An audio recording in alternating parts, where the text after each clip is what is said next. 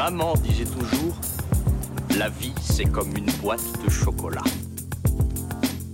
La première règle du Fight Club est, il est interdit de parler du Fight Club.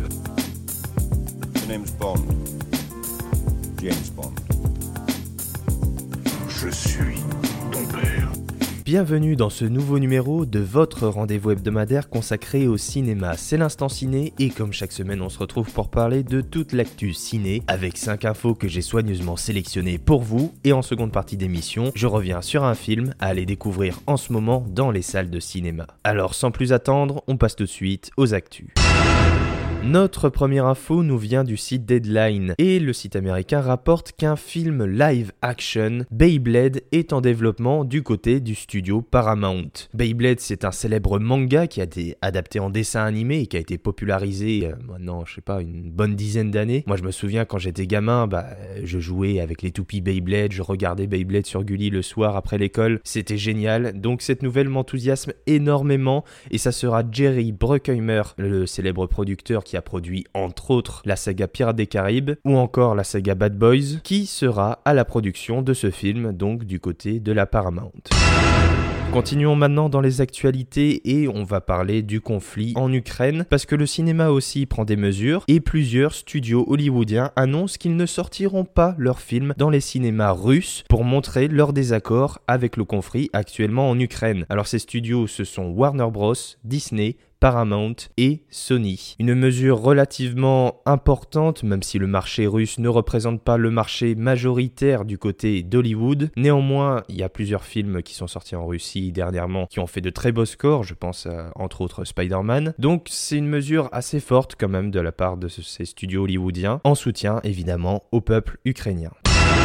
Toujours dans l'actualité euh, malheureuse de cette guerre, un communiqué de la part euh, du Festival de Cannes est sorti il y a deux jours suite à l'invasion de l'Ukraine par la Russie. Et donc le Festival de Cannes dit dans ce communiqué qu'il ne prévoit pas en mai prochain d'accueillir de délégation russe ni, je cite, d'accepter la présence de la moindre instance liée au gouvernement russe. Donc là encore une mesure assez importante de la part du Festival de Cannes, sachant que l'année dernière le film de Kirill Serebrennikov avait fait sensation au Festival de Cannes, mais le réalisateur n'avait pas pu être là parce qu'il n'avait pas le droit de sortir du territoire russe. Donc la Russie et le Festival de Cannes, c'est une longue histoire, et ici donc pas de délégation russe pour ce prochain Festival de Cannes qui se tiendra donc en mai.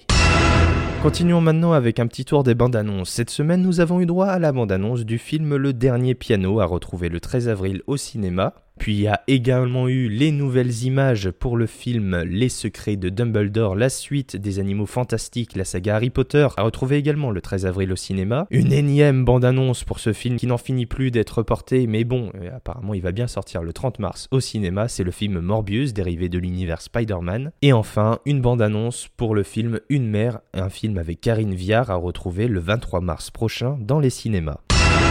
Toujours dans les actualités, sachez que Deadline nous rapporte qu'Ariana DeBose, qui a brillé dans le film West Side Story de Steven Spielberg, rejoint le casting du film Craven le chasseur, le film dérivé de l'univers Spider-Man, et va interpréter le personnage de Calypso. Et toujours dans les ajouts de casting du côté de Marvel, Patrick Stewart a confirmé dans un podcast qu'il reprendra son rôle du célèbre professeur X, notamment popularisé avec la saga X-Men, dans le film Doctor Strange in the Multiverse of Madness, les secondes aventures solo de Doctor Strange verront donc cette figure iconique des comics et des films de super-héros revenir en la personne de Patrick Stewart.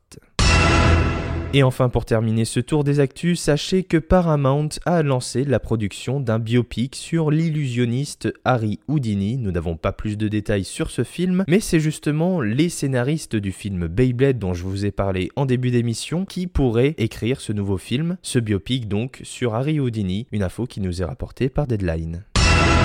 C'est maintenant l'heure du film de la semaine et cette semaine j'ai envie de vous parler d'un film britannico-américain, un film réalisé et écrit par Matt Reeves avec Robert Pattinson et Zoe Kravitz et ça s'appelle The Batman.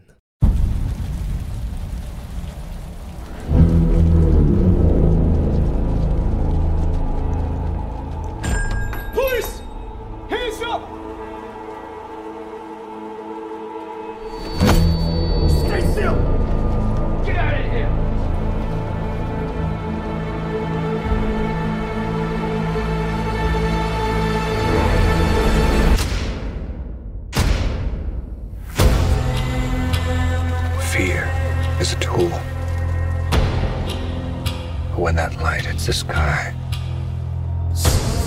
It's not just a call.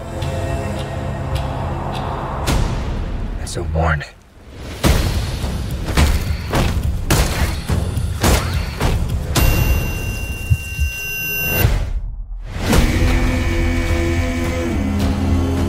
I've been trying to reach you. Find the gun! This is about a keg. And Riddler's the match. I can take care of myself. If this continues, it won't be long before you've nothing left. I don't care what happens to me. It's only gonna get worse for you.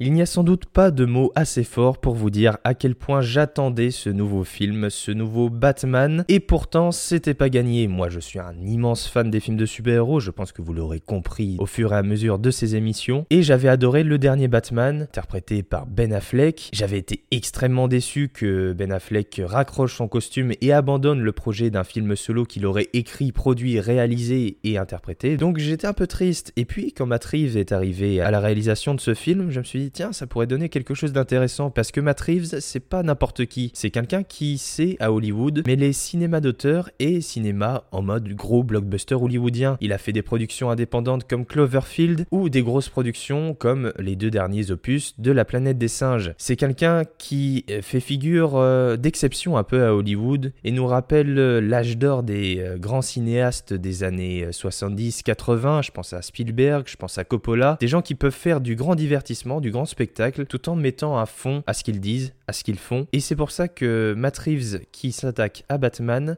euh, honnêtement, euh, ça vend du rêve. Alors au final, qu'est-ce qu'on a? On a un film qui s'impose comme un polar noir ultra sombre, hein. globalement euh, c'est la course un peu à quel Batman sera le plus dark, le plus sombre. Et bien là je pense que c'est dignement mérité et réussi pour ce film, avec un film à la fois dérangé, brutal, surprenant, à maintes reprises d'ailleurs surprenant. C'est une œuvre assez inédite en fait, bizarrement, même si on a eu droit à des flopées de films Batman, et je compte pas les séries animées et toutes les autres adaptations, etc. On peut penser qu'on a un peu tout vu du personnage, et bien figurez-vous que vous vous mettez le doigt dans l'œil jusqu'à vous en toucher le fin fond du cervelet parce que vous n'avez pas tout vu de Batman si vous n'avez pas vu de Batman. C'est un film complètement inédit qui propose une vision complètement différente de ce qui a été fait antérieurement. Une œuvre à la plastique sublime, hein, ça c'est clair. C'est sans doute l'un des gros points forts du film, c'est son aspect visuel. On a un film, même s'il se passe quasiment à 90% dans le noir, la nuit, où il pleut, avec des néons, mais c'est honnêtement c'est vraiment sublime. Il y a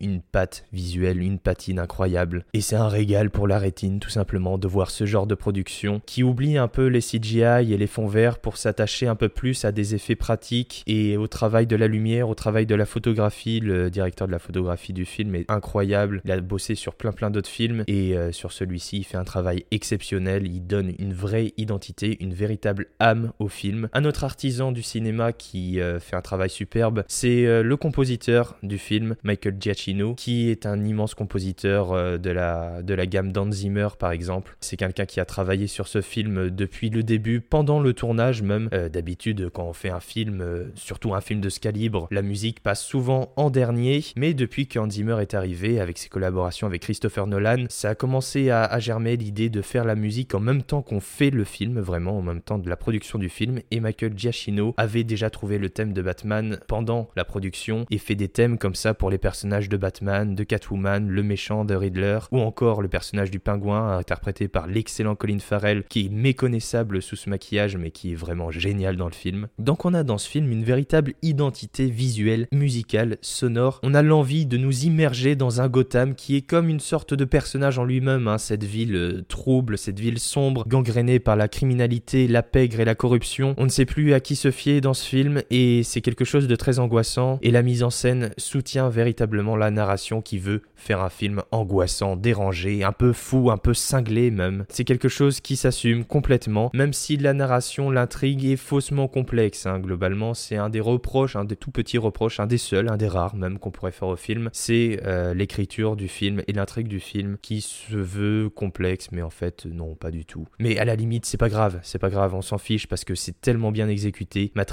propose une version complètement inédite du personnage qui s'assume et redéfinit en fait sa propre mythologie. En fait, le film est une sorte de, de marche funèbre un peu avec euh, l'utilisation de thèmes plus classiques, notamment musicalement. Ça se veut une sorte de film qui aborde un lyrisme gothique avec une plastique visuelle et sonore. Et tout ça, ça fait une sorte de cohésion qui fait que le film fonctionne énormément. Je pense que c'est l'un des points forts du film, c'est qu'en fait c'est un film cohérent, là où on a des productions hollywoodiennes qui partent un peu dans tous les sens. On a l'impression que c'est des morceaux rattachés les uns les autres. Ici, on a un univers cohérent pendant près de 3 heures et je vous assure, on les voit pas passer. On a quelque chose qui fonctionne parfaitement à merveille, un orchestre réglé au millimètre et ça fonctionne super bien. Donc vous l'aurez compris, cette semaine, je vous conseille d'aller voir The Batman. Si vous êtes fan du super-héros, vous ne serez pas déçu. Si vous n'êtes absolument pas fan, je vous conseille quand même d'y aller parce que c'est quelque chose d'incroyable. C'est une œuvre assez inédite, vous l'aurez compris, euh, très particulière et je pense qu'elle peut vraiment plaire aux néophytes comme aux passionnés. Allez découvrir The Batman au cinéma.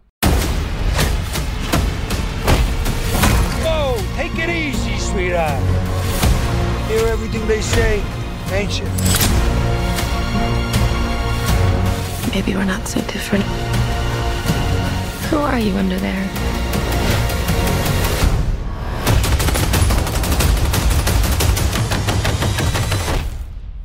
vengeance.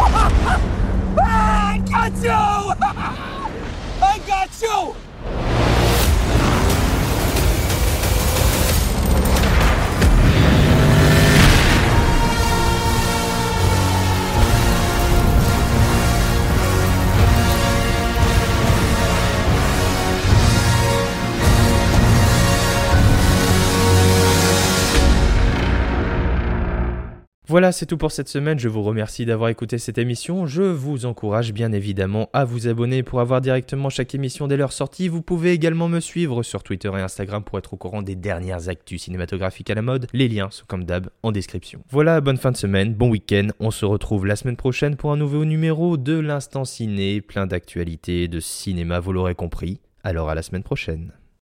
Ça dépasse tout ce que j'ai pu imaginer.